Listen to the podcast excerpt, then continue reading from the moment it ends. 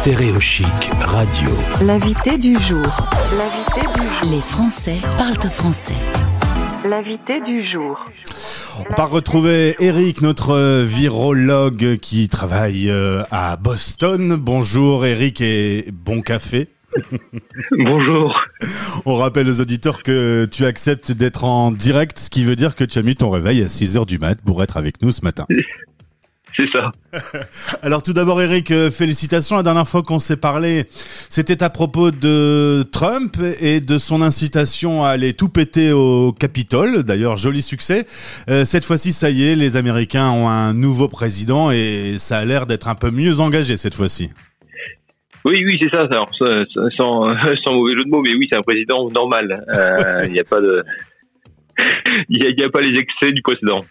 Bon, on va voir parce que les Américains sont capables de tout.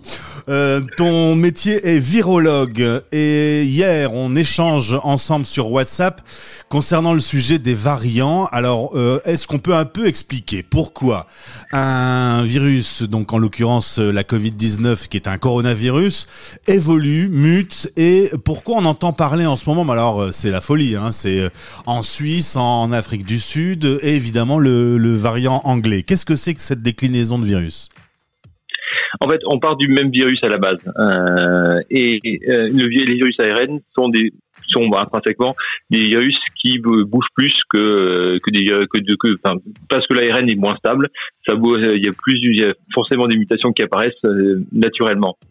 Et ce qui se passe, c'est que cette accumulation de, de, mutations soit ne fait rien, soit donne un avantage ou un désavantage au virus. Et donc, euh, des avantages, le virus peut disparaître. Un avantage, le, euh, dans, le cas, dans le cas présent, le virus se répond plus vite. D'accord. Donc c'est euh, c'est normal que le, le, virus évolue. Pourquoi euh, il a fallu un an pour qu'on commence à entendre parler de variants et que depuis un an on n'en avait pas entendu parler? En fait, techniquement, il y avait d'autres variants qui existaient, mais qui étaient dans, dans le bruit de fond.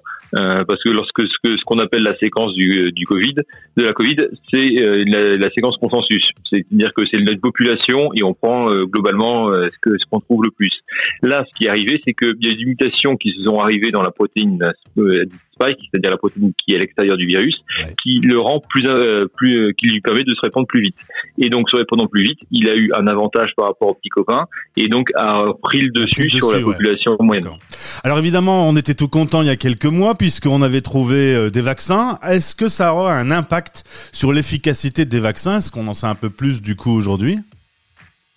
Alors, euh, pour ça, je, je, reprends ce qu'a pu dire euh, le nouveau, le nouveau chef de la, de la task force coronavirus aux, États-Unis, euh, de, le docteur Fauci.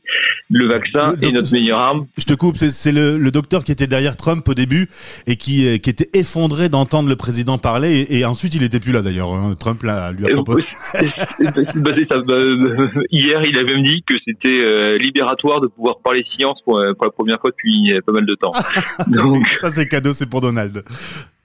c'est ça. Donc pour reprendre ce que tu disais, globalement oui. Euh, alors le, risque c'est que le vaccin protège moins, mais il protégera quand même. Donc toujours euh, se faire vacciner a un sens parce que ça évite de faire une forme trop trop grave de la maladie. D'accord.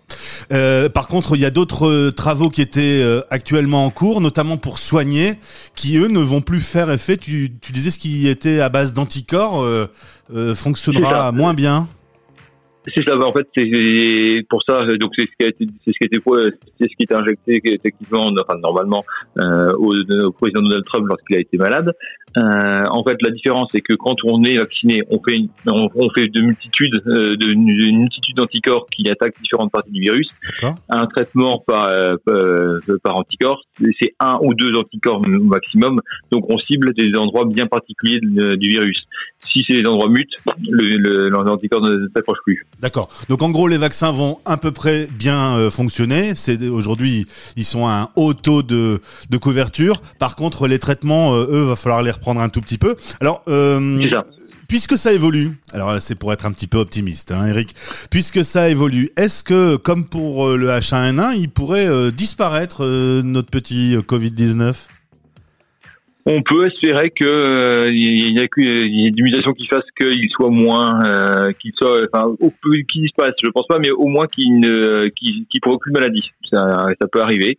Euh, il peut y avoir des mutations qui fait qu'en fait, ben, on a la, on, tout, on a la Covid, mais il n'y a plus de cas mortels qui se développent. Ouais, c'est un, un, bête rhume ou un truc comme ça qui, qui, qui aura pas beaucoup de conséquences. Exactement. On peut espérer que ça évolue comme ça. Mais c'est une pure projection, c'est-à-dire qu'on n'a aucune idée. Soit ça deviendra beaucoup plus grave, soit ça pourra disparaître. C'est c'est la loi de la nature. C'est ça, c'est du darwinisme. C'est celui qui a le plus le, qui a le, plus le meilleur avantage évolutif qui se fixe. Le variant anglais est en train de débarquer un peu partout en Europe et les chiffres sont vraiment spectaculaires. On en parlait hier.